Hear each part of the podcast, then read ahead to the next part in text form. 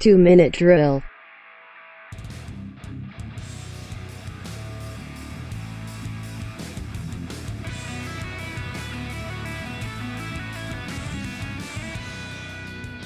Hallo und herzlich willkommen zu einer weiteren und damit zur 73. Episode unseres American Football Podcasts Two Minute Drill hier auf Spotify und überall da, wo es Podcasts gibt. Ich freue mich sehr, dass ihr heute eingeschaltet habt. Wir wollen nämlich heute über die Edge Rusher sprechen, die jetzt dieses Jahr in den NFL Draft kommen. In der letzten Woche haben ja Luca und Philipp, die jetzt auch gerade mit am Start sind, schon über die Wide Receiver gesprochen. Wenn ihr euch das nochmal anhören wollt, gerne nochmal reinschalten. Ansonsten natürlich gehen erstmal Grüße raus an die beiden Jungs. Schön, dass ihr heute Abend auch am Start seid. Einen wunderschönen guten Tag. Moin. Jungs, äh, seit langem mal wieder zu dritt. Ich sag's immer mal wieder gerne, weil ich äh, tatsächlich in letzter Zeit ja nicht so häufig dabei bin. Aber ähm, ja, heute werde ich auch nicht so lange am Start sein. Ich habe tatsächlich jetzt wieder auch irgendwie bald wieder Termine. Das heißt, ich werde mich auch wieder verabschieden. Trotzdem machen wir jetzt heute die äh, Edge Rusher Folge. Wir nehmen ja heute am 21. auf. Das heißt letztendlich in äh, gut einer Woche oder genau in einer Woche tatsächlich. Äh, von Freitag, nee, von Donnerstag auf Freitag ist ja schon der NFL-Draft. Wie hyped seid ihr?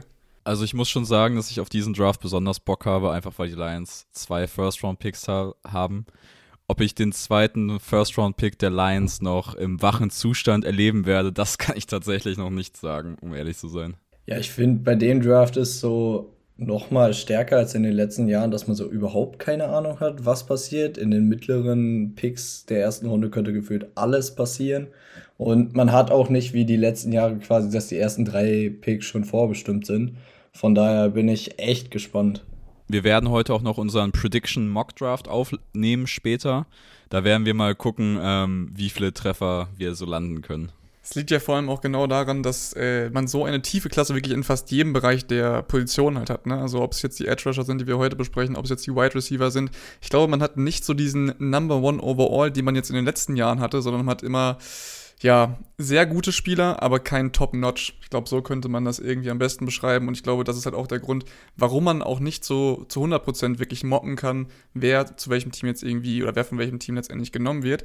Ähm, um jetzt einfach euch nochmal einen besseren Einblick zu geben, wer jetzt von den Edge-Rushern tatsächlich, äh, ja, weiter vorne im Draft landen könnte oder überhaupt im Draft landet, haben Luca und Philipp natürlich auch heute wieder euch ein kleines Ranking zusammengestellt. Wir haben extra oder absichtlich gesagt, dass wir die Edge Rusher und Defensive Tackle voneinander trennen. Die Defensive Tackle gibt es dann in einer neuen oder in einer Bonusfolge in dem Fall. Und ähm, bevor wir jetzt aber gleich nochmal in, oder bevor wir jetzt in die Edge Rusher reingehen und ich das gleich an Luca und Philipp übergebe, würde ich einfach sagen, äh, Jungs, wir haben ja noch ein paar kleine News, die sich äh, diese Woche ja ergeben haben und damit würde ich einfach mal reinstarten. News about the NFL.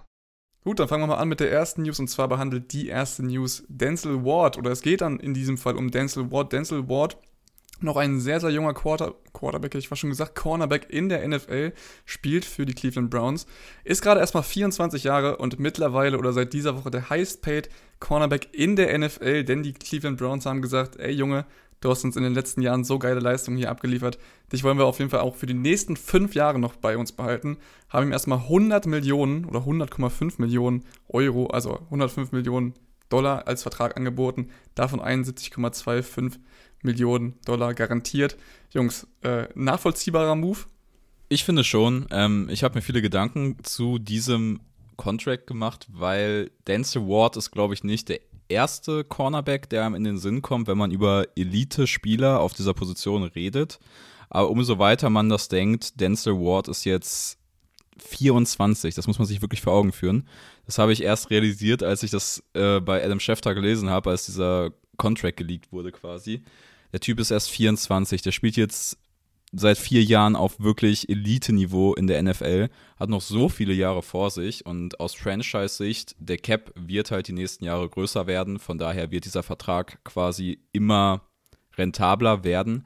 Ähm, und du willst halt einfach einen so jungen Spieler, der schon so extrem gut ist, einfach auf ewig quasi an eine Franchise binden, weil es halt auch einfach eine High-Value-Position ist, Cornerback.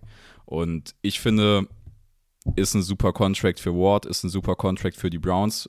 Weil wenn man auf die Garantiesummen guckt, Denzel Ward ist zwar, wenn man die 100,5 Millionen betrachtet, der bestbezahlte Corner der Liga, aber Jalen Ramsey hat trotzdem über die Incentives einen theoretisch größeren Contract, was auch gerechtfertigt ist. Naja, 24 ist relativ. Der Mann hat morgen Geburtstag und wird dann 25. Also ich würde sagen, er ist jetzt, wenn die Folge rauskommt, ist er, ist er 25. Aber ähm, ist trotzdem noch extrem jung. Und man muss sagen, ähm, er hat eigentlich das geliefert, was die Browns dachten, was sie damals, ich glaube, er ist an Pick 4 gegangen in, in dem Jahr, wo gedraftet wurde. Und ähm, genau das hat er eigentlich geliefert. Er ist ihr Number One Corner. Er ist einer der besten Corner der Liga und hat jetzt, wurde nicht overpaid, hat aber auch nicht viel zu wenig bekommen. Also guter Contract für beide Seiten, würde ich sagen. Und ähm, ja, die Browns binden ihn langfristig und das ist, denke ich, wichtig für ihr Titelfenster. Dann würde ich einfach mal sagen, behaltet dieses, äh, ja, jetzt quasi aus dem, ich, ist er jetzt dieses Jahr aus dem Rookie-Contract rausgekommen? Ist das gerade so gewesen? Ich habe das jetzt gerade im Kopf gehabt oder hat er jetzt schon vor seine Extension bekommen?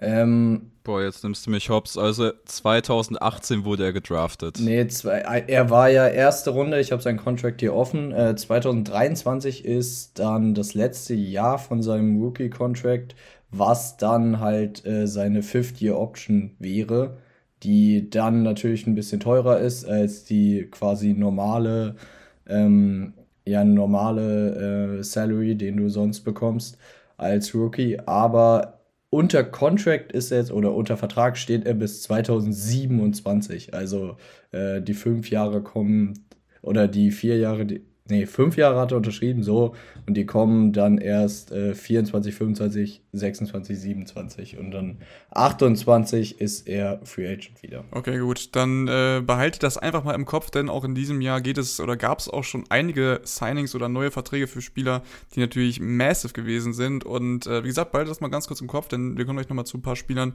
äh, die ja, sich auf jeden Fall auch nochmal einen neuen Vertrag wünschen wollen würden, denke ich mal in dieser Saison.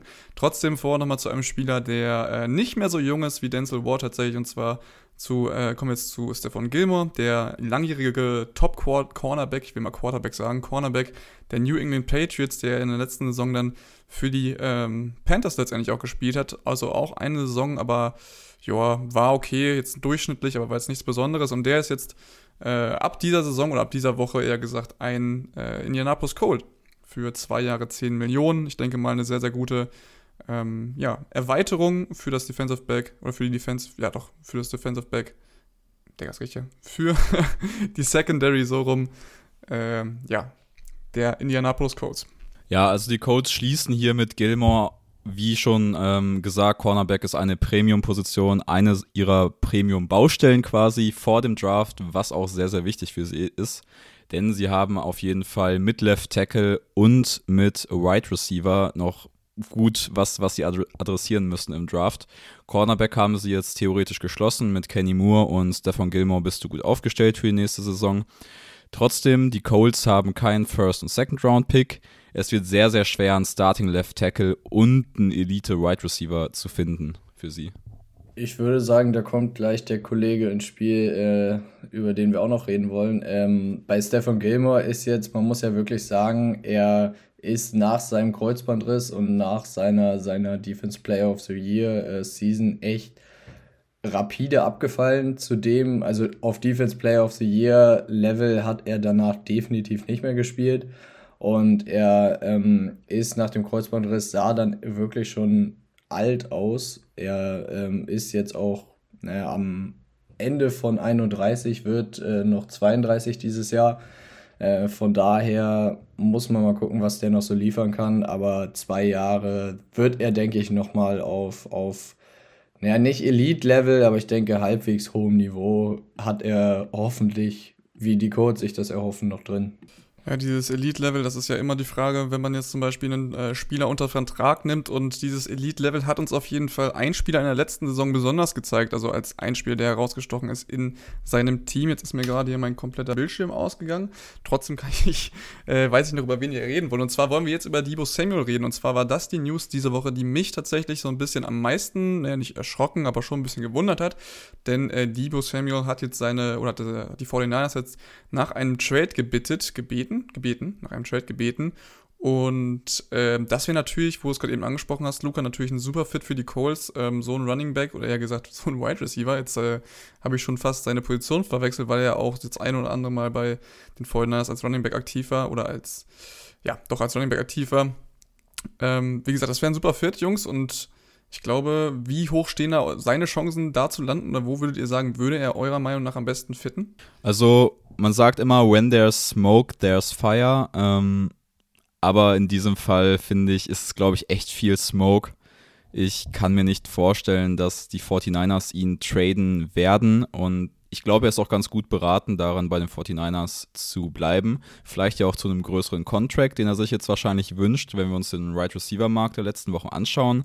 Da wird ja gerade mit Monster Contracts um sich geworfen und ich glaube, so sein Ziel ist es einfach ein bisschen Druck auf die 49ers zu machen um auch dann seinen großen Vertrag da abzuräumen. Weil du hast es gerade gesagt, die 49ers haben ihn als Running Back eingesetzt, als Right Receiver.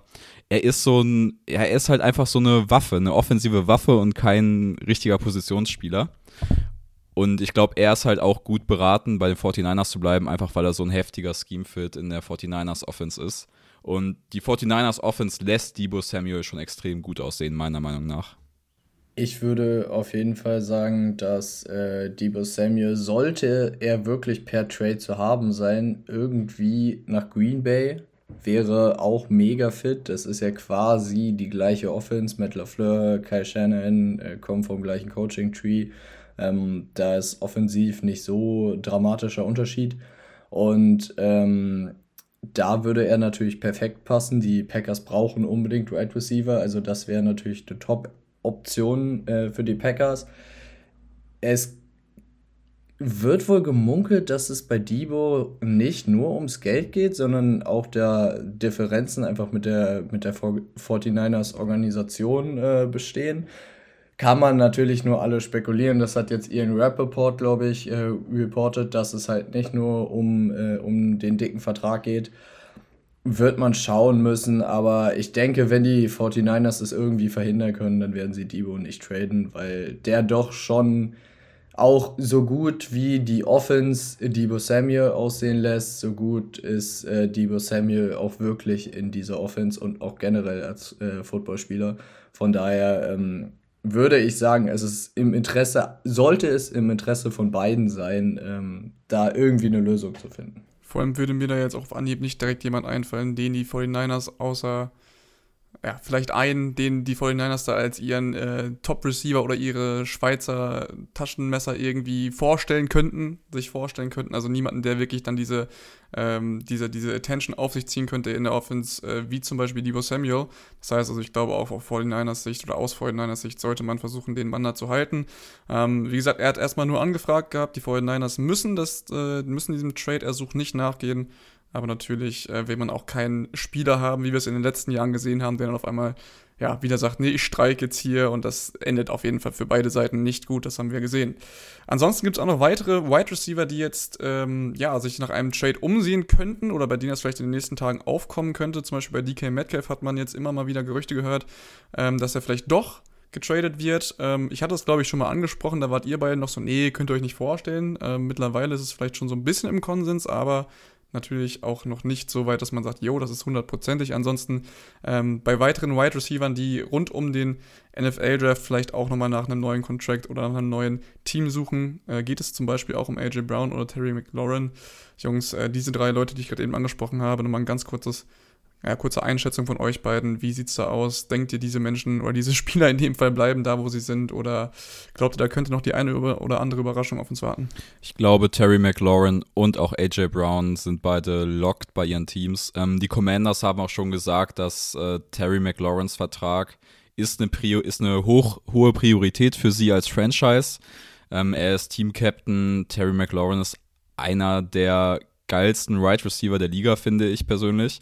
Den würde ich echt gern mal mit richtig gutem Quarterback-Play sehen. Ein bisschen schade, dass das dieses Jahr auch nicht bekommt. Ähm, AJ Brown ist das Herz neben Derrick Henry der Tennessee Offense. Und Tennessee ist auf jeden Fall gut beraten, wenn sie einen Spieler, der sich auch mit dem Franchise identifiziert, mit dem Vertrag ausstatten, den er mittlerweile, was heißt verdient, aber der mittlerweile marktkonform ist. Ähm, wenn ich DK Metcalf wäre, dann würde ich mich tatsächlich von den Seahawks verpissen wollen einfach weil ich mein Potenzial woanders umsetzen wollen würde. Ähm, aus Seahawks Sicht bin ich der Meinung, dass es keinen Sinn macht, ihn abzugeben. Außer man kriegt vielleicht zwei First-Round-Picks, dann würde ich ihn schon abgeben. Ähm, weil man einfach die lange Sicht gehen muss bei den Seahawks. Wie kannst du es nur wagen, Carson Wentz zu schmälern und sagen, Terry McLaurin kriegt dieses Jahr kein gutes Quarterback-Play? Ich bin sprachlos. Aber äh, nein, äh, AJ Brown auf jeden Fall. Ähm, du findest selten so einen Receiver, der so ein Fit einfach in deiner Culture ist von ähm, dem, was Rabel halt als Coach so verlangt. Und das geht halt über dieses Physische, über das, was er auch als Blocker macht. Und ich glaube, da wird es halt eng, irgendwie ein Replacement zu finden. Deswegen den würde ich aus Tennessee-Sicht auf jeden Fall verlängern.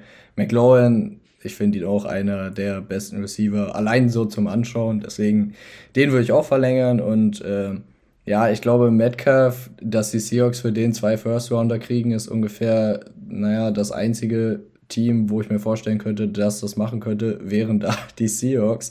Von daher ähm, wird das äh, eng, glaube ich.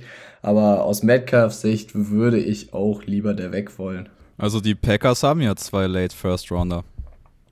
Ja, aber man muss ja auch immer noch wie bei dem Tyreek Hill Trade muss man ja auch äh, sehen, dass man halt dann auch den Vertrag auf den Tisch packen muss, weil du tradest nicht nur für eine Saison noch äh, für einen Spieler, sondern ähm, du musst ihn halt dann Vertrag auf den Tisch klatschen und der wird, glaube ich, bei Metcalf ganz schön teuer. Ja, dann machst du halt einen backloaded Vertrag. Äh, nach zwei Jahren ist Rogers raus. Franchise ist eh mit dem ganzen Dead Money im Arsch und dann hast du da halt Metcalf, kannst du dann seinen Vertrag geben, während du rebuildest. Also kassiert er dann da dick ab. Wäre auf jeden Fall eine witzige Konstellation. Keine Ahnung, irgendwie, die Packers müssen jetzt noch viel mehr All-In gehen, meiner Meinung nach. Und das wäre so ein Move, der ja, der, da, da würde ich sogar sagen, gut gemacht, auch wenn es sich halt nachhaltig ficken würde. Ich wollte gerade eben ansprechen, dass es halt, äh, entweder gehst du jetzt all in oder du sagst halt, ja, wir äh, probieren es mal hier, wir probieren es mal da und es wird trotzdem nicht so, verschwendest halt wirklich nur massig Geld. Ob du es jetzt, wie gesagt, in Aaron Rodgers steckst und dann in DK Metcalf, also ich glaube, das macht für mich halt nicht wirklich Sinn, äh, wenn sie, ja, jetzt nicht wirklich voll durchziehen und wir haben jetzt, glaube ich, äh, in diesen News eigentlich ja fast schon ausschließlich, jetzt gerade eben am Anfang, ein bisschen über die Cornerbacks, aber ansonsten fast ja ausschließlich über die Wide Receiver gesprochen. Und ja, ich weiß, es ist auch die Edge-Folge. Trotzdem gibt es leider momentan keine anderen großen News. Trotzdem würde ich gerne nochmal einen weiteren Wide Receiver ansprechen, ähm, der, ähm, ja, auch, wo auch gemunkelt wurde, ob der jetzt sich vielleicht auch mal einen größeren Vertrag, äh, Vertrag genehmigt, der ihm, der ihm auf jeden Fall auch zugestanden hätte. Und zwar geht es jetzt um den Ehrenmann der Woche. So taufe ich ihn jetzt einfach mal, und zwar um Cooper, äh, Cooper Cup. Denn der hat sich nämlich gesagt, yo, äh, ich freue mich zwar, oder der hat im Allgemeinen gesagt, also der hat äh, als Zitat, ich zitiere es jetzt nicht, sondern ich äh, übersetze es einfach mal so ein bisschen so, wie ich es jetzt gesagt hätte. Er hat halt gesagt, äh, ich freue mich, freu mich zu sehen, dass andere Wide Receiver große Verträge unterschreiben. Mir ist es aber nicht wichtig. Ich vergleiche mich mit keinem, sondern schaue nur auf mich selbst und versuche den Rest für alle Seiten fair zu halten. Das heißt, okay, die Vertragsverhandlungen wären bestimmt auch äh, aufgenommen worden, aber Cooper Cup an, an, sich sagt, okay, ich freue mich über alle anderen, die jetzt hier große Verträge bekommen, wie ihr es vorhin schon angesprochen habt, zum Beispiel Philipp. Monster-Deals wurden abgeschlossen, aber er braucht jetzt irgendwie nicht seinen großen Vertrag, sondern bleibt dann auch so, dass alle ja, sagen können, okay, wir können auch andere Spieler bezahlen, wir können unser Team zusammenhalten und äh, ich äh, ja, konzentriere mich auf meine Leistung, bin vor allem mit dem Geld zufrieden, was ich jetzt momentan bekomme. Und damit, Jungs, wenn ihr jetzt keine weiteren News habt, würde ich einfach mal sagen, verabschiede ich mich von euch. Ich habe es ja vorhin schon angesprochen am Anfang der Folge. Und äh, euch da draußen jetzt einfach nochmal viel Spaß beim weiteren NFL-Ranking, beim neuen, äh, eher gesagt, Draft-Ranking der Edge-Klasse. Damit äh, viel Spaß. Draft Class 2022 so, wir sind wieder da für euch mit den Edge Rushern. Ähm, wie ihr es gerade mitgekommen habt, hat sich Nikolas verabschiedet, also sind nur noch Luca und ich jetzt am Start. Wie ihr es leider schon kennt aus den, äh, den ähm, Ranking-Folgen zu den Prospects. Wir hoffen, dass wir es in nächster Zeit wieder hinkriegen, öfter zu dritt aufzunehmen. Aber das soll uns jetzt nicht abhalten. Ich würde sagen, wir starten wieder rein in die Edge Rusher. Wie, wir, wie ihr es schon immer kennt, fangen wir mit unserer 5 an. Wenn wir den gleichen Spieler haben, dann werden wir den Spieler da diskutieren, wo er am höchsten ist. Und ja, ich würde sagen, möchtest du anfangen? Soll ich anfangen? Wie hättest du es gern? Äh, fang ruhig an, mach mal. Ich lasse dir gerne den Vortritt. Okay, dann fange ich an mit meiner Nummer 5, Jermaine Johnson, der Zweite von Florida State. Hast du den dabei? Den müssen wir uns ein bisschen aufsparen. Äh, der kommt ein bisschen später bei mir noch. Dann fang wohl doch ich an. Dann machen wir doch weiter mit deiner 5. Ja, ich wollte gerade sagen. Ähm, ich habe da George Kalafdis von Purdue. Hast du den dabei? Den habe ich auch dabei, den müssen wir uns wohl aufsparen. okay. Das fängt ja geil an, Alter. ähm, okay, Wunderbar. soll ich weitermachen mit, mit meiner 4? Mach mal. Also, Lukas 5 äh, ist Kalaftis, meine 5 ist Jermaine Johnson und meine Nummer 4 ist Trayvon Walker von Georgia. Da sind wir uns straight einig, den habe ich auch auf der 4. Perfekt. Okay, ähm, Trayvon Walker von Georgia, 6'5 groß, 227 Pfund schwer. Du hast wahrscheinlich wieder die metrischen Measurements dazu. 1,96, 1,96 sind das mit 125 Kilo. Ja, also Trayvon Walker ist ein Spieler, der in den letzten Wochen so unendlich viel Draft-Hype gekriegt hat. Also in manchen Mock-Drafts ist er die Eins mittlerweile. Das ist schon krass. Ähm, wir waren uns heute schon ziemlich einig, als wir uns vorher abgestimmt haben, oder kann auch gestern gewesen sein, bin ich mir gerade nicht mehr ganz sicher. Wir beide sehen Trayvon Walker nicht im Draft auf der Eins. Ich habe dir, hab dir so geschrieben, ja, ähm, ich gucke Walker gerade zum dritten Mal und ich sehe es einfach nicht. Also ich sehe er ist ein guter Spieler. Das sehe ich auch. Aber ich sehe ihn so weit weg von Number One overall im Draft. Also da, damit konnte ich mich überhaupt nicht anfreunden, muss ich sagen. Also was Trayvon Walker halt auszeichnet, sind halt einfach seine physischen und athletischen Tools, die er hat. Der Typ ist ein Ultra-Athlet, der ist sehr, sehr quick für ähm, die Position des Edge Rushers. Das sieht man in seinem 40-Time einfach 4-5-1, ist brutal. Ich wollte ich wollte es nach der Right Receiver Folge lassen, dieses Wort zu sagen. Ähm, ich werde darauf achten. 4-5-1 ist sehr, sehr schnell für einen Edge Rusher. Dazu äh, waren die Agility Drills bei ihm noch sehr, sehr krass. Ich finde, man sieht es auf Tape bedingt, dass er diese Agility hat. Ja, ich finde, ähm, manchmal hat er so Flashes, wo du denkst, so, das kann einfach nur, weiß ich nicht, ein Prozent aller überhaupt Prospects, die jemals in die Liga kommen wo du so denkst, das sollte einfach nicht möglich sein. Aber ich finde, ähm, was ich mir bei ihm aufgeschrieben habe, er hat halt die Tools, aber er kriegt es dann noch nicht so zusammen. Also er ähm, kommt dann nicht zu dem Ergebnis, also dass er dann den Sack holt oder ähm, dass er dann halt äh, den Tackle for Loss macht oder so. Das finde ich ist zu wenig aufgekommen für das, was er könnte. Und ähm, da ist halt bei mir sein größter Kritikpunkt, dass das halt quasi eine reine Projection bei ihm ist. Wir müssen nicht darüber reden, dass sein Closing Speed einfach absurd ist, sein Antritt ist Wahnsinn. Ähm, er hat auch komplett die Athletik, um in Coverage zu droppen und ist da wahrscheinlich athletischer als, weiß nicht, ein Drittel der Linebacker in der, in der NFL oder wenn nicht sogar noch mehr. Er hat bei Georgia quasi alles gespielt auf der Defensive Front, muss man ja so sagen. Er hat, er war äh, von, von Three-Technique bis, äh, bis Right Nine, also bis ganz außen der, der letzte ähm, ähm, Pass-Rusher ganz, äh, ganz außen. Ähm, hat er alles gespielt und ähm, bei diesen offensichtlichen Pass-Rush-Situationen war er sogar relativ häufig ähm, Inside dann auf, auf der Three-Technique zum Beispiel, weil ähm, dann die Defensive Line-Kollegen äh, Wyatt und äh, John Davis meist vom Feld gekommen sind und dann hat er so ein bisschen diese Rolle eingenommen.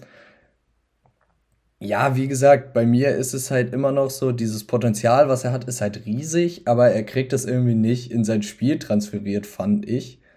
Und äh, das macht für mich halt dieses klassische Boom-or-Bust-Project einfach. Ja, ähm, ich finde, er hat einen großen Upside im Running Game, also beziehungsweise gegen das Running Game. Für mich war er der beste Run-Stuffer der Klasse auf der Edge-Position. Ähm, das, finde ich, kann man schon so sagen. Ich finde, er erinnert halt krass an Jadavion Clowney, der halt auch diese damals, als er in die NFL kam, diese krassen athletischen Tools hatte, aber nie wirklich über diesen äh, Run-Stuffing Defensive End hinausgekommen ist. Wobei das halt trotzdem eine sehr, sehr wichtige Rolle in der NFL sein kann. Du willst halt auch, dass deine Edge-Verteidiger ähm, gegen den Run stark sind. Was bei Trevor Walker halt heftig ist, also der hat manchmal Plays, da frisst er halt einfach die Tackles auf, die gegen ihn spielen. Das sieht dann schon wirklich, wirklich brutal aus. Ich krieg's nicht raus, ganz ehrlich. naja, egal. Ja, Trevor Walker hm. nimmt, kann Tackle aus dem Spiel nehmen, schafft es aber einfach zu selten. Das liegt meiner Meinung nach da, daran, dass er einfach technisch ein bisschen limitiert ist. Seine Qualitäten als Edge-Bender, also wie du die Tackles über das ganze Spiel kontrollierst, sind halt limitiert, weil seine Technik ein bisschen limitiert ist. Er kommt eigentlich eher dadurch, dass er halt sehr, sehr starke Hände hat und sehr aggressiv mit den Händen an den Pads der Gegner rumspielt.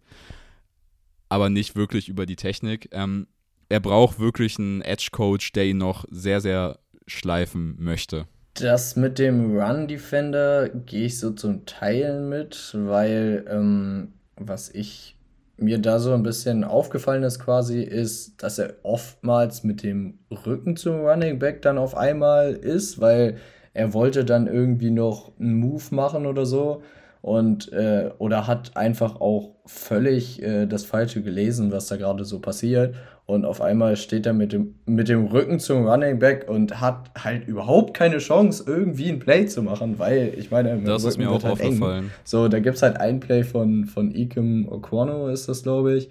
Der, der blockt äh, mit, mit dem Rücken ähm, zwei Spieler, aber ähm, das ist auf jeden Fall nicht äh, das ähm, nicht äh, quasi das, das Regelwerk. Von daher, ähm, ja, ich weiß nicht, bei Trevor Walker ist es halt reine Projection, meiner Meinung nach. Und er wird alleine auf Trades oder von seinen Trades wird er einfach hochgehen. So funktioniert nun mal die NFL. Jeder will einfach das High-End-Produkt äh, haben. Und wenn du jemanden hast mit so einem Upside, dann wird der hoch gedraftet werden. Das ist immer so. Aber ähm, rein vom Tape her finde ich, ist auf jeden Fall Number One overall und auch Top 3 nicht gerechtfertigt. Das gehe ich auf jeden Fall mit. Du hast es gerade gesagt, ähm, seine Game Recognition ist einfach wirklich, wirklich eher schwach. Ähm, das killt ihn einfach manchmal, nimmt ihn aus Plays raus. Das ist mir eigentlich als am negativsten tatsächlich aufgefallen bei ihm. Ähm, ja, Trayvon Walker hat aber auf jeden Fall die Tools, um mit gutem Coaching in der NFL zu funktionieren ich glaube, also ich bin ziemlich sicher, dass du mindestens aus ihm einen wirklich, wirklich guten Run-Verteidiger machen kannst in der NFL. Deswegen hat er für mich auf jeden Fall ähm, einen, gewisse, einen gewissen Floor, der auch auf jeden Fall reicht, um einen Erstrunden-Pick zu rechtfertigen, aber halt nicht so einen extrem hohen. Ähm, ich habe Trayvon Walker mit einem Mid-First-Round-Grade als mein Edge Nummer 4. Ähm, ja, da würde ich mich anschließen. Ich hatte jetzt letztens einen, einen Mock-Draft gemacht, wo ich ihn nehmen würde und ich glaube, ich habe ihn irgendwo auch so gegen 12, 13 irgendwo da genommen. Weil früher sehe ich es halt wirklich nicht, aber er wird zu 100% früher gehen. Das glaube ich tatsächlich mittlerweile auch. Ähm, ich würde es nicht machen, aber wir gehen weiter zu meiner Nummer 3. Ich glaube, so schnell sind wir noch nie durchgekommen, weil der Konsens bisher ist ja krass. Ähm, Habe ich nicht mitgerechnet, muss ich ehrlich sagen. Wie auch immer. Äh, ich mache weiter mit meiner Nummer 3 und das ist von dir schon angesprochen auf deiner Nummer 5, George Kalaftis von Pure. Ich habe gerade einen Schlaganfall, glaube ich. Von Purdue. So. 6'4 groß, 266 Pfund schwer. 1,93 und auch 125 Kilo, wie Trey Walker, glaube ich. Äh, wie, wie ähm, Caron Walker. Jetzt kriege ich schon die Georgia, Georgia Spieler durcheinander. Ja, Kalaftis ist für mich ein sehr, sehr interessanter Spieler, weil er für mich der beste Edge Rusher ist, wenn du einen reinen Power Rusher suchst dann könnte, dann kann ich mir echt gut vorstellen, dass viele Teams ihn sogar als Nummer 1 auf dem Board haben, weil für mich ist er der beste Power Rusher der Klasse und das hat halt enorm viel Value für Teams, die genau diesen Typ Edge Rusher suchen. Ähm, was ich bei ihm halt krass fand, ist einfach wirklich sein Hustle im Spiel. Den siehst du auf Tape einfach brutal. Ich mache mich davon irgendwann mal frei, dieses Wort zu sagen. Ich komme nicht drüber hinweg, aber damit müsst ihr jetzt leben. Ihr überlebt das schon. Ähm, ja, also wie gesagt, der Hustle ist wirklich, wirklich gut bei George Kalaftis. Und ich finde auch, dass er einfach technisch viel, viel weiter ist als ein Trevor Walker.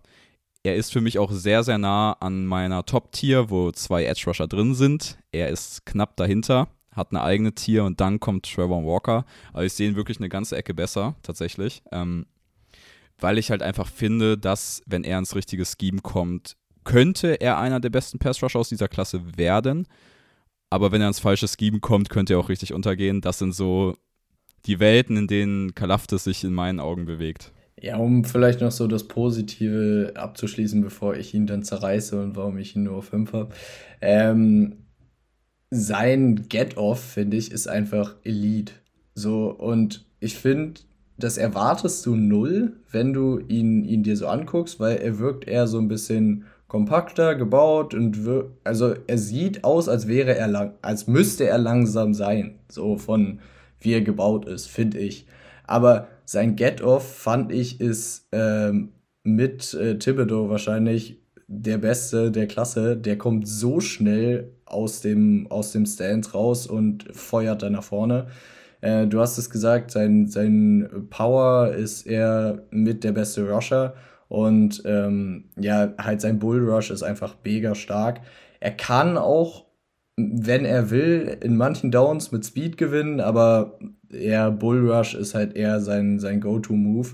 Ähm, ja, was mir quasi bei ihm, fand ich sogar am besten gefallen hat, was einer seiner besten Trades ist, ist einfach, er ist der beste Edge-Setter im Run-Game, finde ich.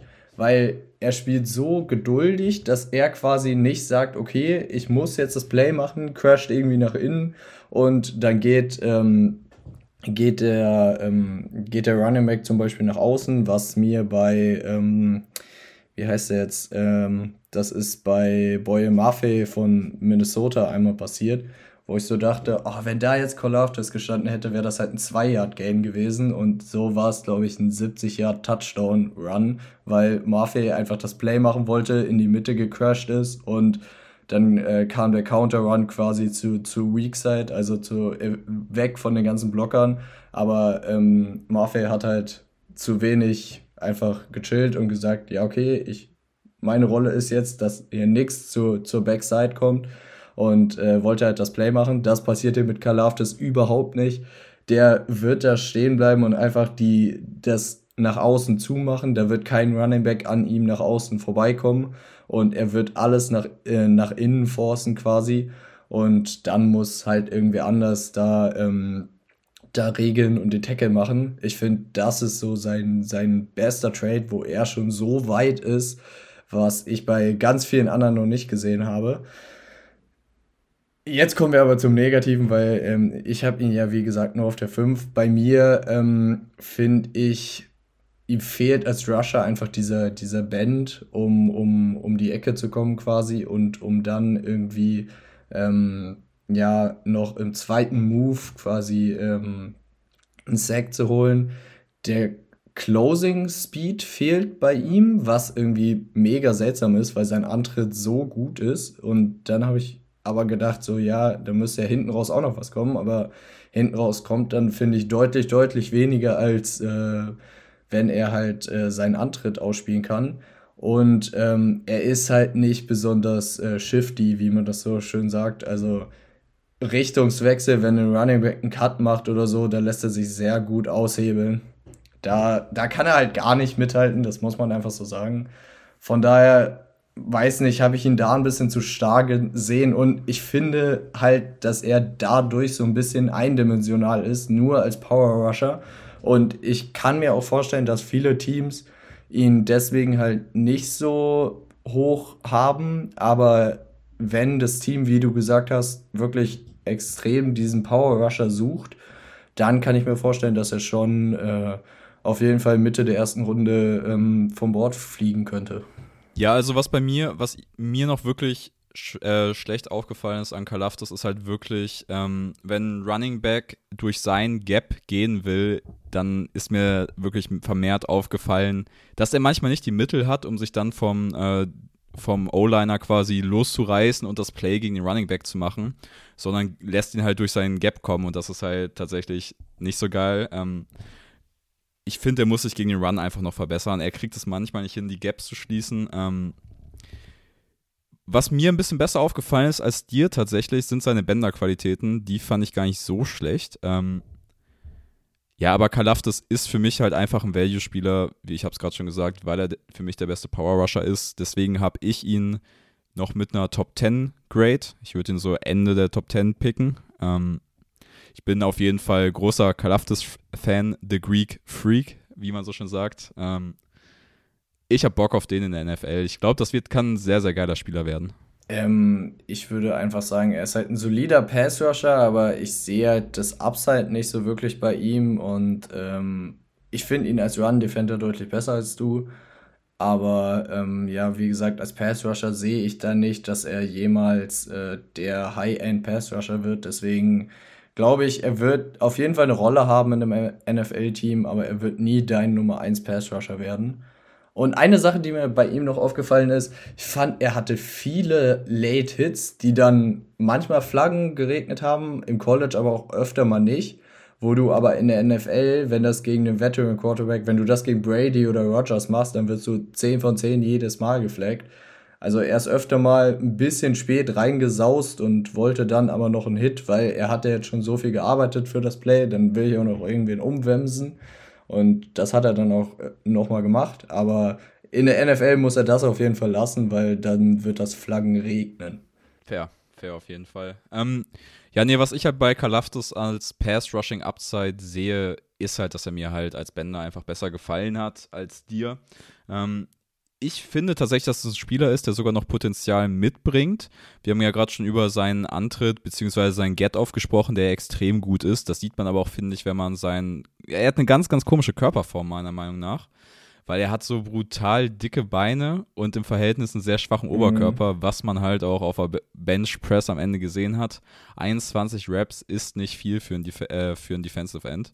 Ähm, wenn er in der NFL noch ein bisschen Upper Body Muskulatur drauflegen kann, kann ich mir vorstellen, dass er noch viel, viel besser ist, weil er einfach dann obenrum mehr mitbringt, um dann wirklich Tackles noch krasser zu dominieren. Ja, ich glaube, das wird einfach ein spannender Spieler zu gucken.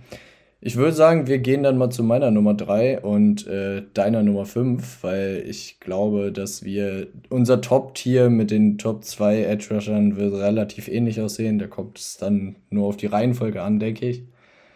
Ähm, genau, wir hatten es schon angesprochen. Der Mann heißt Jermaine Johnson von Florida State. Ist 1,96 groß, ist 119 Kilo schwer, also ein ähm, bisschen größer als die anderen Kollegen, die wir bis jetzt hatten, aber halt auch ein bisschen leichter.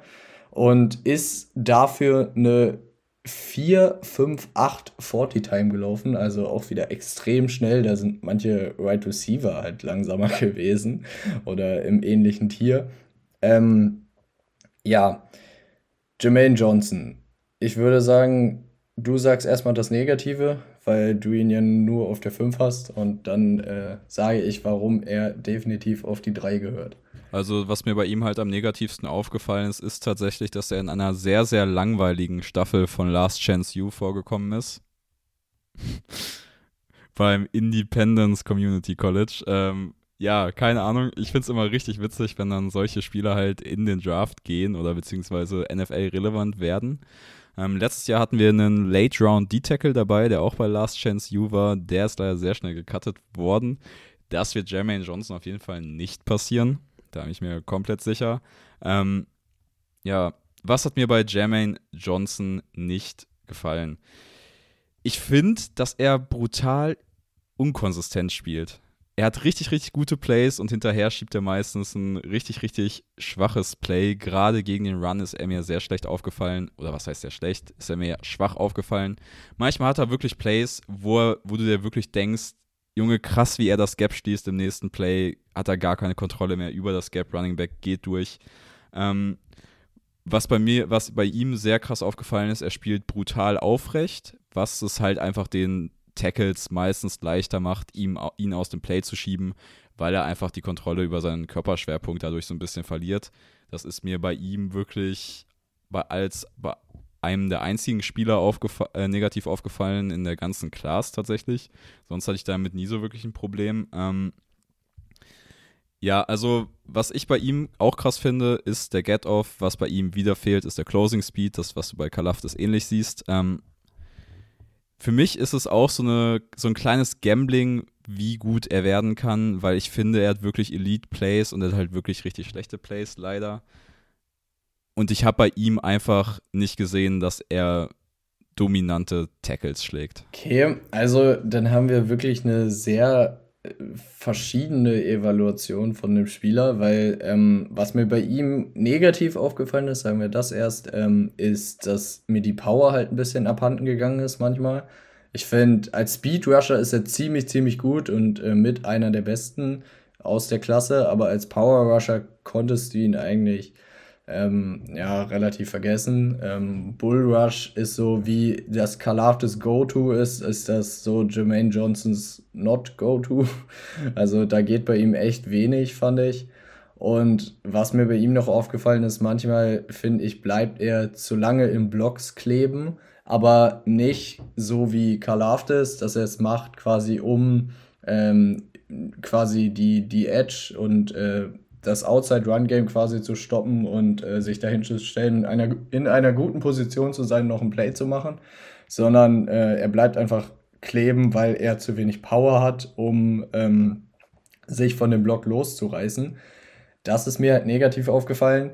Aber sonst, also die äh, Inkonstanz habe ich nicht so gesehen. Ich fand, sein Motor war ziemlich hoch und war eigentlich, er war auch so, nicht so ein Hasselspieler wie Kalafdis. Das finde ich, äh, kommst du auch sehr schwer ran. Aber ich fand schon, dass sein Motor ziemlich äh, hochgelaufen ist. Ähm, seine, ja, er hat einfach auch diesen Get-Off, er hat äh, die, die Quickness, er hat auch ähm, den Long Speed, fand ich, um ähm, wen, ja, ähm, ja, um quasi noch so ein Tackle for Loss zu machen, indem er noch halt ein, zwei Schritte rausholt. Ähm, was mir gefallen hat, dass er halt verschiedene Pass-Rush-Moves hatte.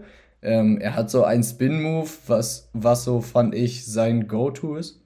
Jo. Ja, das sein Spin-Move. krass gewesen bei ihm. Ich möchte auch nochmal, ich möchte ja nochmal einwerfen, äh, weil es gerade natürlich so negativ klang, weil ich das Negative gemacht habe äh, das ist ja trotzdem bei mir, das ist ja trotzdem bei mir ein Spieler, den ich äh, zehn, zehnmal aus zehn Versuchen in der ersten Runde ziehen würde.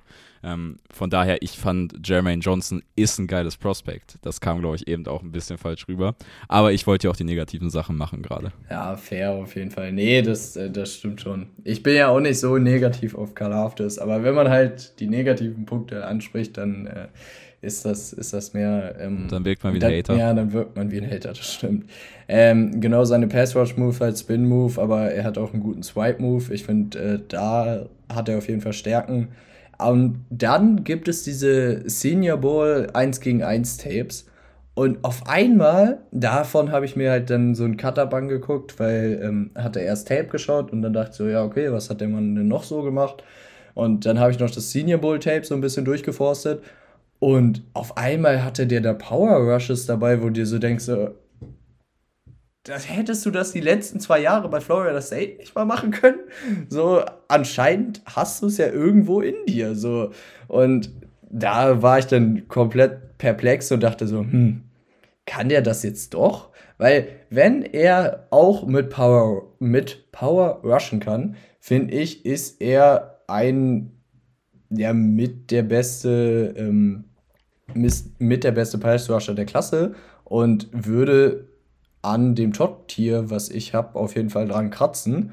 Und wenn er auf jeden Fall sein, sein Bull Rush und generell sein Power Rush weiterentwickelt, dann habe ich mir aufgeschrieben, dass er ein äh, Number One Pass Rusher für ein Team auf jeden Fall werden kann. Und da sehe ich extrem viel Value drin, muss ich sagen. Das auf jeden Fall. Bei ihm war ja auch das Geile, nach diesen One-on-Ones hat er ja gesagt, so ja, ähm, oder beziehungsweise wahrscheinlich hat ihm sein Agent dazu geraten, so, ja, das Spiel, das spiele ich jetzt übrigens nicht mehr, weil die One-Ones so krass aussahen. Ähm, das ist auf jeden Fall ein geiler Move gewesen, meiner Meinung nach. Wenn du dich da so gezeigt hast, dann verzichtest du aufs Spiel, um dir es nicht nochmal kaputt machen zu lassen. Was ich bei Jermaine Johnson so witzig finde, ist einfach immer, wenn halt so ein Riesentyp wirklich äh, verliert den ersten Move und geht dann mit dem zweiten, mit einem Swim-Move vorbei. Wenn der einfach da zwei Finesse-Moves pullt, als so ein Riesentyp, sieht das immer sehr, sehr witzig aus, meiner Meinung nach, weil du erwartest es immer nicht. Aber er ist halt wirklich, ähm, sein Skillset, was seine Moves angeht, ist halt heftig. Gerade die Finesse-Moves bei ihm sehr, sehr stark. Ähm, Jermaine Johnson ist ein geiler Spieler. Und ich finde, das ist auch einer, der einfach richtig, richtig Bock auf Tape gemacht hat, wie auch hier die meisten. Meine Nummer 5 mit einem immer noch mit First Round Grade, das muss man sich mal überlegen bei der ähm, Edge-Klasse. Ja, ich habe ihm auf jeden Fall einen Top 10 Grade gegeben und ich denke, so rund um Pick 10 wird er auch äh, landen. Wir werden ja im Anschluss noch ähm, einen ja quasi Prediction Mock Draft aufnehmen. Da gucken wir mal, wo wir die ganzen Edge-Spieler unterbringen. Aber ich denke mal, unsere gesamte Top 5 wird in der ersten Runde landen. Bin ich mir sehr sicher. Bin ich mir auch sicher. Ja, doch. Ähm, ja, ich bin wieder dran mit meiner Nummer 2. Ich habe schon gesagt, meine Nummer 1 und meine Nummer 2 sind im absoluten Top-Tier. Aber ich finde, ich habe dann trotzdem noch, ja, ich habe einen Spieler einfach doch eine Ecke lieber gemocht von den beiden. Jeder weiß, glaube ich, schon, um welche beiden es sich dreht.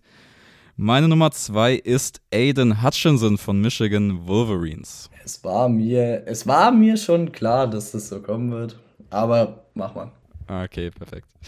Aiden Hutchinson von Michigan, 6'6 groß, 275 Pfund schwer. 1,98 und 120 Kilo wiegt der Mann. Ja, Hutchinson hatte letztes Jahr eine ultraproduktive Saison, muss man einfach so sagen. 14 Sacks, dazu zwei Forced Fumbles, hat Spiele dominiert, wie er wollte. Ähm, ja, ist ein überragender Spieler. Ich glaube, du kriegst mit den beiden Top Prospects dieses Jahr, kriegst du Plug and Play, Top Edge Rusher, auch in der NFL. Ähm, Aiden Hutchinson ist ein richtig, richtig fertiger Spieler. Also so einen zu draft, also so einen quasi zu scouten, ist, glaube ich, das Einfachste, was du machen kannst. Weil ich glaube, du kannst ihn so wie er ist, ganz gut in die NFL projecten. Und das ist halt so ein, ja, es ist halt der Do-It-All-Pass-Rusher, den du dir wünschst.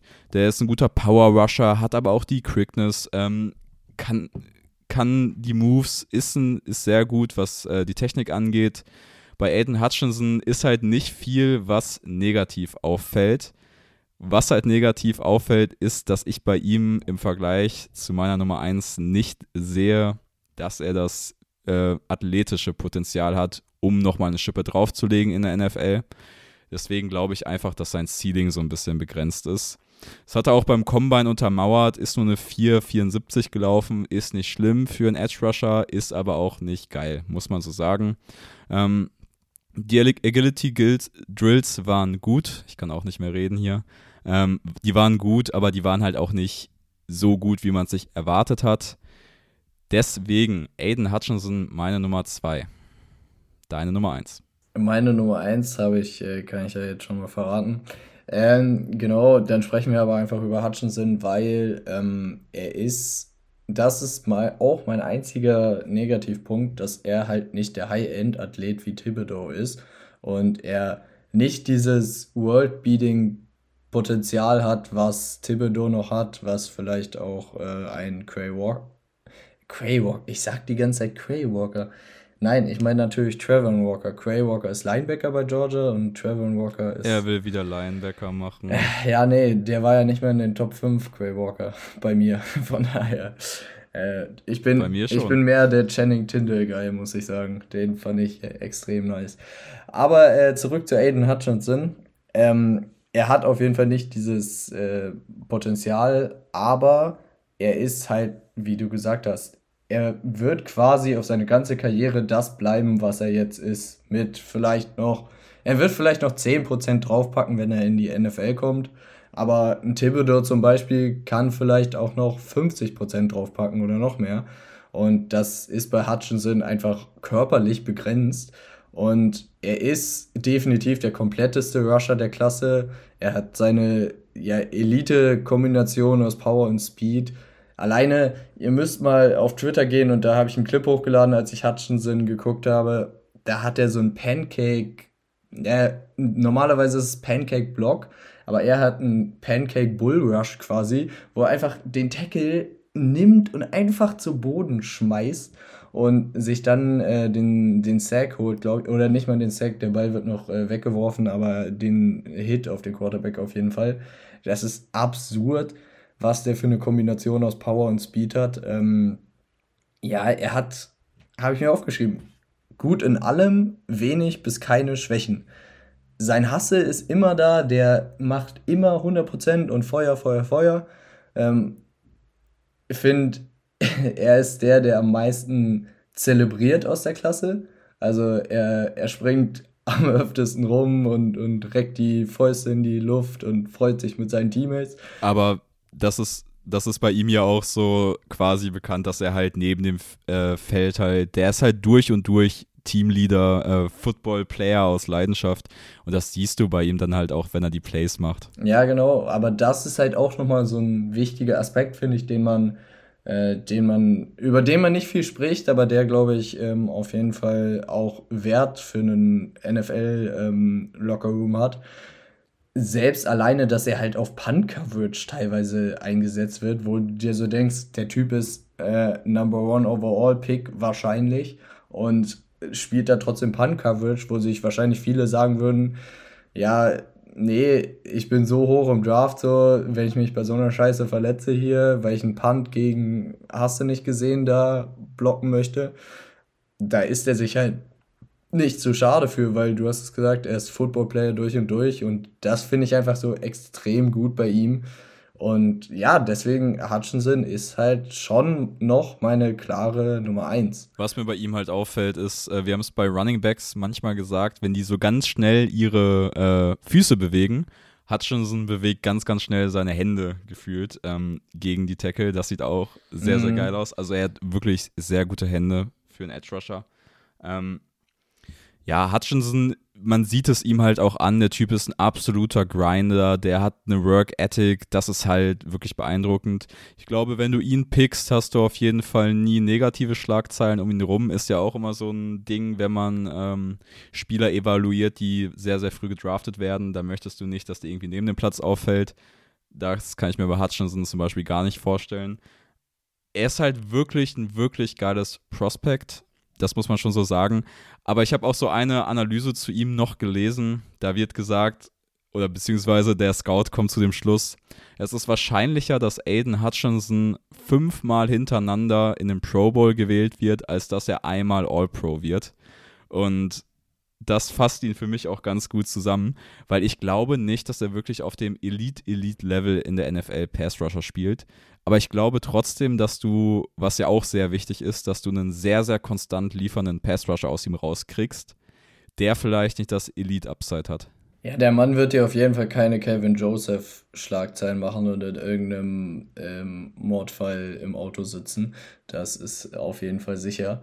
Ähm, ja, aber da gehe ich vollkommen mit. Ich glaube auch All-Pro kann für ihn schwierig werden, aber ähm, er wird auf jeden Fall immer produktiv sein und wird wahrscheinlich immer so, er wird nie die TJ Watt-Saison mit an die 26 haben, aber er wird auf jeden Fall, ähm, denke ich, immer so bei soliden 12 bis, sagen wir, 12 bis 15 landen und das ist auf jeden Fall sehr, sehr wertvoll. Das finde ich schon krass. Das finde ich schon krass. Hätte ich, hätte ich so sieben bis zwölf. Nee, er wird auf jeden Fall zweistellig haben als Rookie. Da, da bin ich mir ziemlich sicher. Alleine durch, durch die Sex, die er quasi auf, auf äh, die Effort-Sex, die sich quasi damit, wo Max Crosby sein Geld verdient. Dass er nicht beim ersten Move gewinnt, sondern dass er aber trotzdem immer weitermacht, immer weitermacht und dann sei es beim dritten Move, weil der Quarterback wirklich gar keine Anspielstation hat und dann räumt er ihn um, zählt trotzdem als Sack und so wird sich Aiden Hutchinson auf jeden Fall aus sein Brot in der NFL verdienen. Ich finde, so wird sich auch Jermaine Johnson sein Brot verdienen. Das ist bei mir eben auch krass aufgefallen, der Effort, die Effort-Sex. Ähm, ja, egal. Wir sind ja jetzt bei Hutchinson beide zum selben Schluss gekommen quasi. Und jetzt würde mich natürlich interessieren, wieso du meinen Nummer 1 Kayvon Thibodeau von den Oregon Ducks nur auf der 2 hast. Ich finde einfach, ähm, Ja, dann mache ich jetzt das Negative und du kannst dann sagen, warum er so geil ist, weil ich finde ihn ja auch ex. Wir wollten noch einmal dazu sagen, Thibodeau 6'5 groß, 228 Pfund schwer. Eigentlich Elite Pass Rush Maße. Ähm, ja, genau, der Mann misst 1,96 und 117 Kilo. Was mir bei Thibodeau negativ aufgefallen ist, ist, fand ich, so ein bisschen, dass ähm, sein Motor manchmal höher sein könnte finde ich. Also, dass er, ich weiß nicht, ich habe manchmal, es ist ganz seltsam bei ihm, weil du kannst ihm irgendwo ankreiden, dass sein Effort manchmal nicht 100% ist, aber dann hast du auch so Plays, wo ich erinnere mich da an ein Play, das ist der Running Back irgendwie durchgekommen und auf einmal kommt dieses Monster von hinten angesprintet, was Kevin Thibodeau ist und holt ihn. Auch nach, der Running Back hat schon 10 Yards gemacht, aber der holt ihn von hinten ein und springt ihn um quasi und reißt ihn zu Boden, wo du so denkst so, hä, jetzt auf einmal mit, mit Effort so, aber das Play davor dachtest du dir so, hm, ja, mal gucken und wenn, wenn nicht, dann nicht. Also da finde ich, ist manchmal so ein bisschen Inkonstant drinne, was ich aber nicht so richtig verstehe, weil er es auch zeigt, dass er es auf jeden Fall hat. Deswegen ist das so ein bisschen seltsam. Das ist so mein einziger Kritikpunkt für ihn, dass zum Beispiel, ähm, wenn er dann zu einem Team kommen würde, wie zum Beispiel, wenn er bei den Texans landen würde, dass er dann irgendwie quasi sagt, so, hm, ja, es sind halt die Texans, die sind halt schlecht. So, ich lege da nicht hundertprozentig Bock an Tag. So das, was ich halt bei, bei Stingley vielleicht auch so ein bisschen Angst hätte weil LSU war ja auch ziemlich scheiße die letzten zwei Jahre, muss man sagen. Und da hat Stingley vielleicht auch nicht immer 100% gegeben, wie in der Championship-Saison, die sie 2019 hatten. Und das, das habe ich ja, das habe ich ja zum Beispiel nicht gesehen. Ich habe da nicht so viel Abfall in Stingleys Tape gesehen. Aber es ist, wer das nochmal hören möchte, rein geht's in die Cornerback-Folge. Genau, rein geht's in die Cornerback-Folge. Aber auch dazu gesagt, ich muss, Stingley habe ich als klare Nummer zwei und auch als äh, sehr, sehr guten Spieler und bei Thibodeau auch.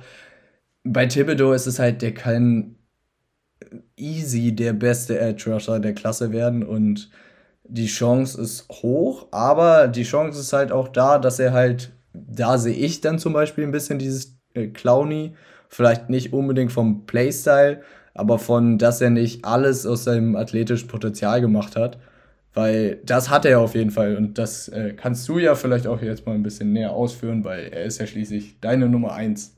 Ja, ich möchte einmal ganz kurz, bevor ich das mache, noch auf diesen Effort-Teil eingehen, weil das ist bei sehr vielen Scouts auch sehr heiß gekocht worden, finde ich. Da wurde dann seine Work-Ethic so kritisiert. Äh, liebt Calvin Thibodeau Football war mal so eine Schlagzeile bei PFF. Und das sind halt alles so Sachen, die ich so ein bisschen albern im Draft-Kontext finde. Das ist wirklich so das Suchen nach der Nadel im Heuhaufen für mich. Also mir ist persönlich relativ latte, ob mein Spieler Football liebt. Hauptsache, er liefert auf dem Feld. Und äh, das hat Kayvon Thibodeau gemacht. Man kann jetzt zwar sagen, klar, 7 Sacks in 2021 war jetzt nicht so monströs. Aber ich finde, was du bei ihm halt immer siehst, ist, mit was für einer Power er in jedes Play reingeht. Ähm, er spielt auch ganz klar eher mit Power und Instinkt als mit Technik, muss man ihm sagen, aber sein Instinkt und seine Power sind wirklich, wirklich gut. Ähm, er schlägt einfach Tackle durch sein athletisches, durch seine athletischen Tools. Der Typ ist ein High-End-Athlet, schon im College-Level, der wird auch ein High-End-Athlet in der NFL sein, obwohl da alle Tackles auch High-End-Athleten sind.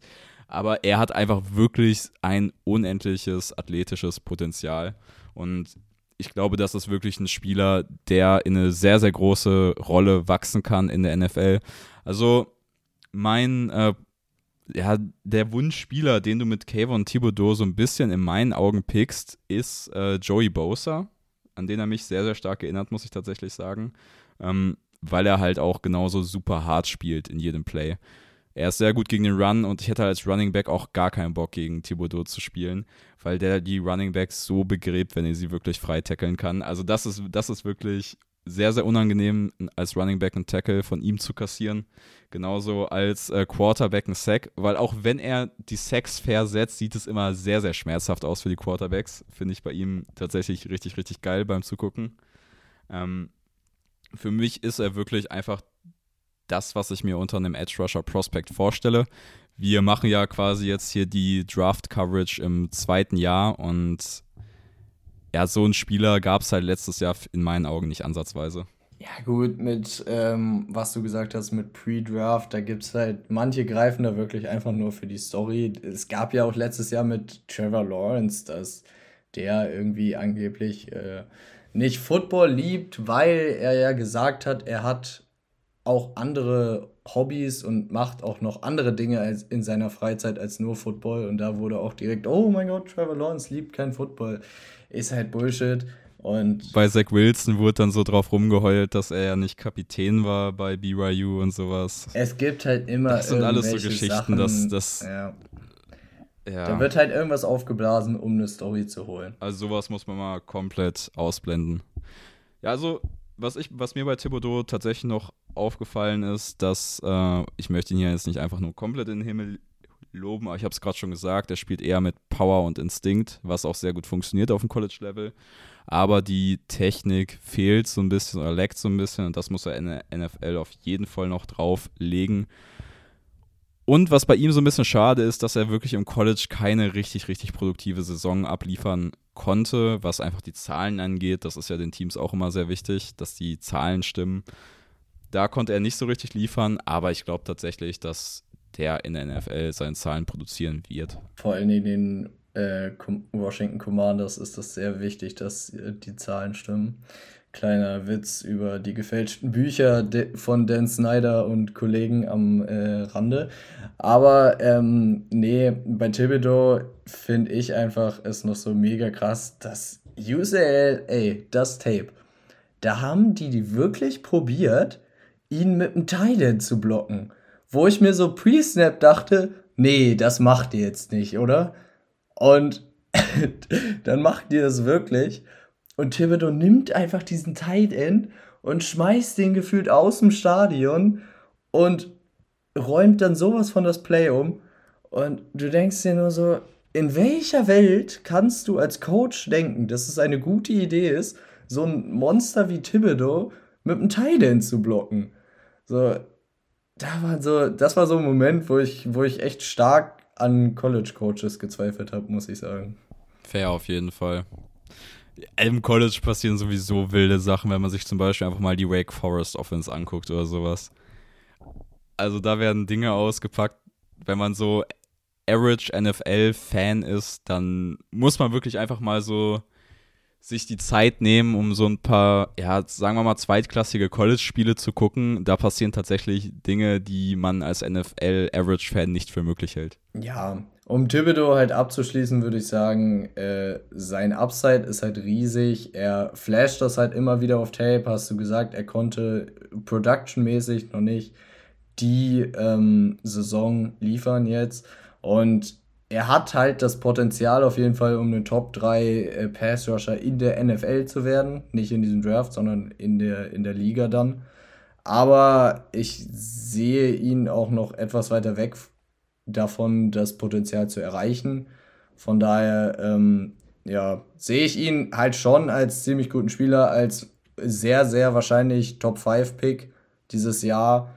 Aber ähm, er hat auf jeden Fall noch so ein bisschen was, wo er dran arbeiten muss. Wenn der das Pass Rush quasi Skills oder Move-Arsenal von, von Jermaine Johnson hätte, dann wäre der, glaube ich, das ist absolut durch fair. die Decke. Ähm, ja, also mich würde es auch nicht wundern, wenn wir nach dem ersten Jahr rausgehen und dann sagen, ah, aber Aiden Hutchinson hat, war produktiver in der NFL.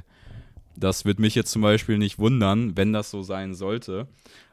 Aber auf die lange Sicht glaube ich einfach, dass du da wirklich, dass du da wirklich einen Spieler hast, der dem halt so der Tucken fehlt, um richtig, richtig guter NFL-Spieler zu werden, Elite-Spieler in der NFL zu werden und dann halt auch wirklich do der dominantere Spieler zu sein als Aiden Hutchinson.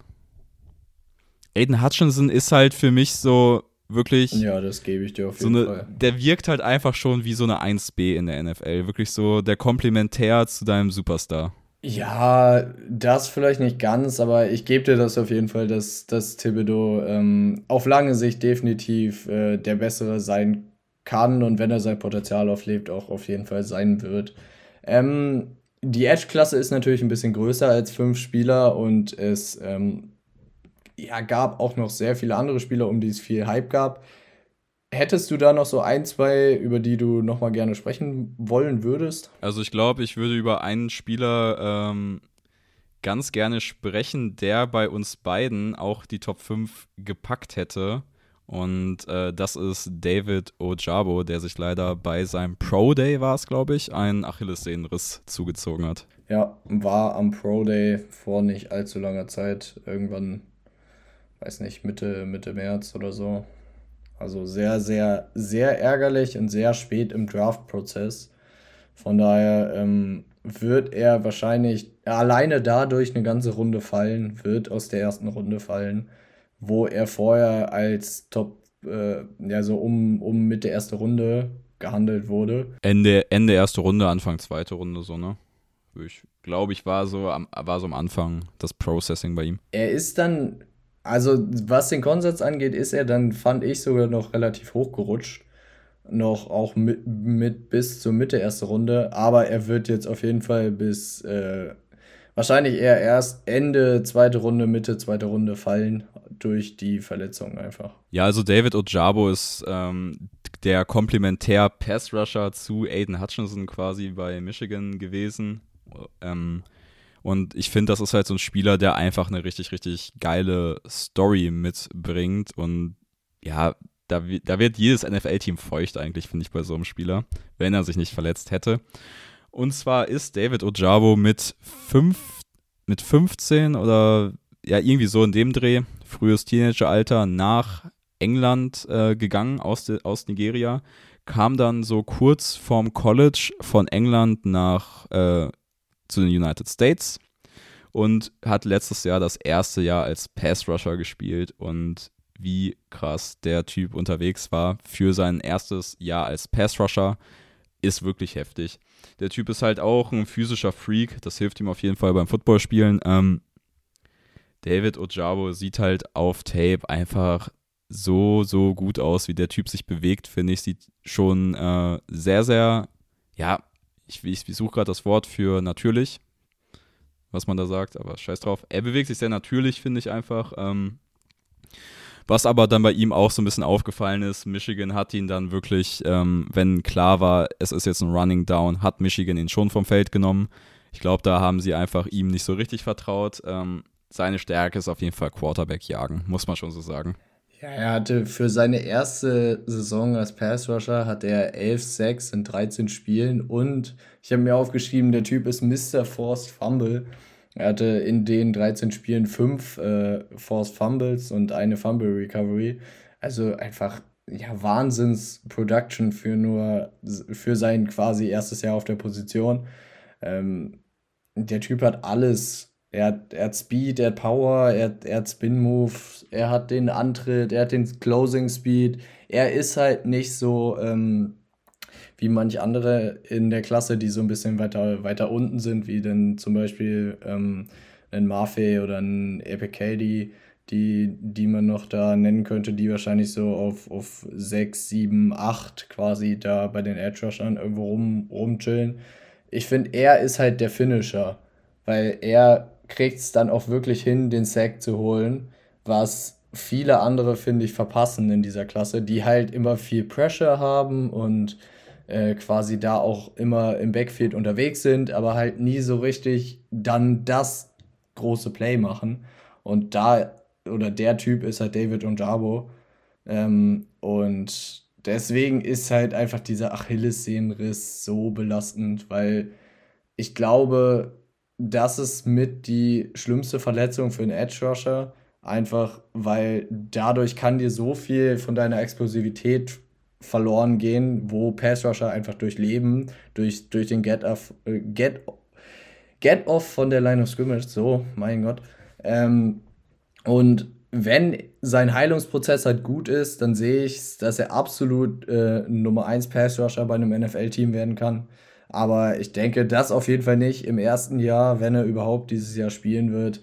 Da muss man ihm, denke ich, Zeit geben und dann hoffen, dass er sich halt quasi wieder zu alter Form berappelt und äh, dass er dann halt wieder so explosiv zurückkommt, wie er davor vor der Verletzung war. Ja, also das, deswegen habe ich auch gesagt, ist er so interessant für die meisten NFL-Teams halt im Vorfeld gewesen, weil wenn du halt so einen Spieler hast, der alles mitbringt, der dann so ein brutales erstes Jahr auf der Position spielt, da liegst natürlich als Scout auch nachts wach im Bett und projectest, äh, was er werden könnte und dann bist du natürlich äh, bei den ganz großen Namen auch unterwegs. Deswegen ist er das Draftboard geklettert und Achillessehnenriss ist halt einfach brutal scheiße, muss man so sagen. Ja, also das tut mir richtig leid für ihn, weil er auch so geiles Tape zum Gucken geliefert hat. Ich glaube trotzdem, dass er, ich würde ihn immer noch Anfang zweite Runde nehmen, so, weil er, er, gehört auch zu den jüngeren Spielern in der Klasse und mit meinem Second Round Pick würde ich auf jeden Fall drauf zocken, äh, dass er noch, dass er es quasi packt und sich gut vor dem Achillessehnenriss erholt. Wo ja jetzt auch wohl gesagt wurde, dass eigentlich alles so wie vorher werden sollte von den Ärzten. Aber das ist auch was, was man wirklich per Eye-Test erstmal abwarten sollte. Ja, und ich glaube, da wird auch, also da wird, werden die Agenten von Ojabo definitiv verhindern, dass da irgendein Arzt rauskommt und sagt, nee, nee, das wird scheiße. Also kriegt er 50% von früherem Ojabo. Ähm, das wird definitiv nicht passieren. Aber ja, Verletzung ist einfach ärgerlich. Aber man muss ja auch gucken, letztes Jahr ähm, wie hieß er, Ode Yingbo, der zu den, zu den Colts gegangen ist, hat sich in einem ähnlichen Zeitpunkt ähm, das, die Achillessehne gerissen und hat sogar noch gespielt in, in der Saison, jetzt äh, 2021 Vier Spiele, glaube ich, oder sowas, NFL-Saison ne? und sah da gar nicht so schlecht aus. Von daher ähm, würde ich einfach hoffen, dass Ojabos das gleiche ergeht. Und als Prospect war er deutlich besser als äh, Heißt er Ode Yingbo? Ich glaube, ne? Ich glaube, der ist Ode Yingbo. Ich, ich google kurz, du machst weiter. Und der, der zu, de, zu den Colts in, äh, in der zweiten Runde gegangen ist. Dayo Ode. Ähm, wo sich alle gedacht haben, ja, genau. Und da sehe ich als äh, sehe ich David Ojabo als Prospect auf jeden Fall deutlich besser. Von daher glaube ich auch, dass er irgendwann in der zweiten Runde gehen wird. Und wenn er auch, wenn er halt wieder auf sein Level kommt, wie er vorher war, dann wird irgendein Team in der zweiten Runde auf jeden Fall einen absoluten Stil bekommen. Das dann auf jeden Fall. Ja, ich glaube, wir machen den Aal zu. Wir sind ja auch schon wieder bei einer knappen Stunde unterwegs. Ähm, ihr habt einen ganz guten Einblick jetzt über die wichtigsten Edge-Rusher der ersten Runde bekommen. Ganz ehrlich, Edge ist dieses Jahr eine Gruppe, da kannst du eine Top 10 machen und bist, glaube ich, immer noch bei Runde 3 erst unterwegs. Ähm, aber wir haben für euch unsere Elite Prospects hier, glaube ich, ganz gut zusammengefasst. Es ist mal wieder ein unglaublicher Konsens gewesen, was die Top 5 angeht. Also wir haben wirklich nur fünf Spieler zusammen. Das ist äh, sehr, sehr selten der Fall. Aber ich finde, das zeigt auch, wie sehr sich so die Spitzengruppe noch so ein bisschen vom Rest absetzt. Wenn ihr quasi ein bisschen mehr, äh, jetzt fehlt mir das deutsche Wort, Disagreement sehen wollt, dann ähm, Hört euch die Wide Receiver Folge an. Da sind wir mehr Uneinigkeit, haben wir da. Und äh, ja, aber sonst hat mir wieder gefallen die Folge. Hört euch auch noch unseren nächsten Draft-Content an. Wir pumpen weiter fleißig für euch raus. Und macht es gut. Und ciao. Uns könnt ihr natürlich immer gerne auf Twitter schreiben, wenn ihr irgendwas anders seht. Wenn wir einen Prospect komplett vergessen haben, was aber der Nummer 1 Pick im Draft jetzt sein sollte, dann meldet ihr euch bei uns auf Twitter at tmd-nfl-podcast. Luca hat euch da. Ich bin raus für diese Woche. Ciao. Two-Minute Drill.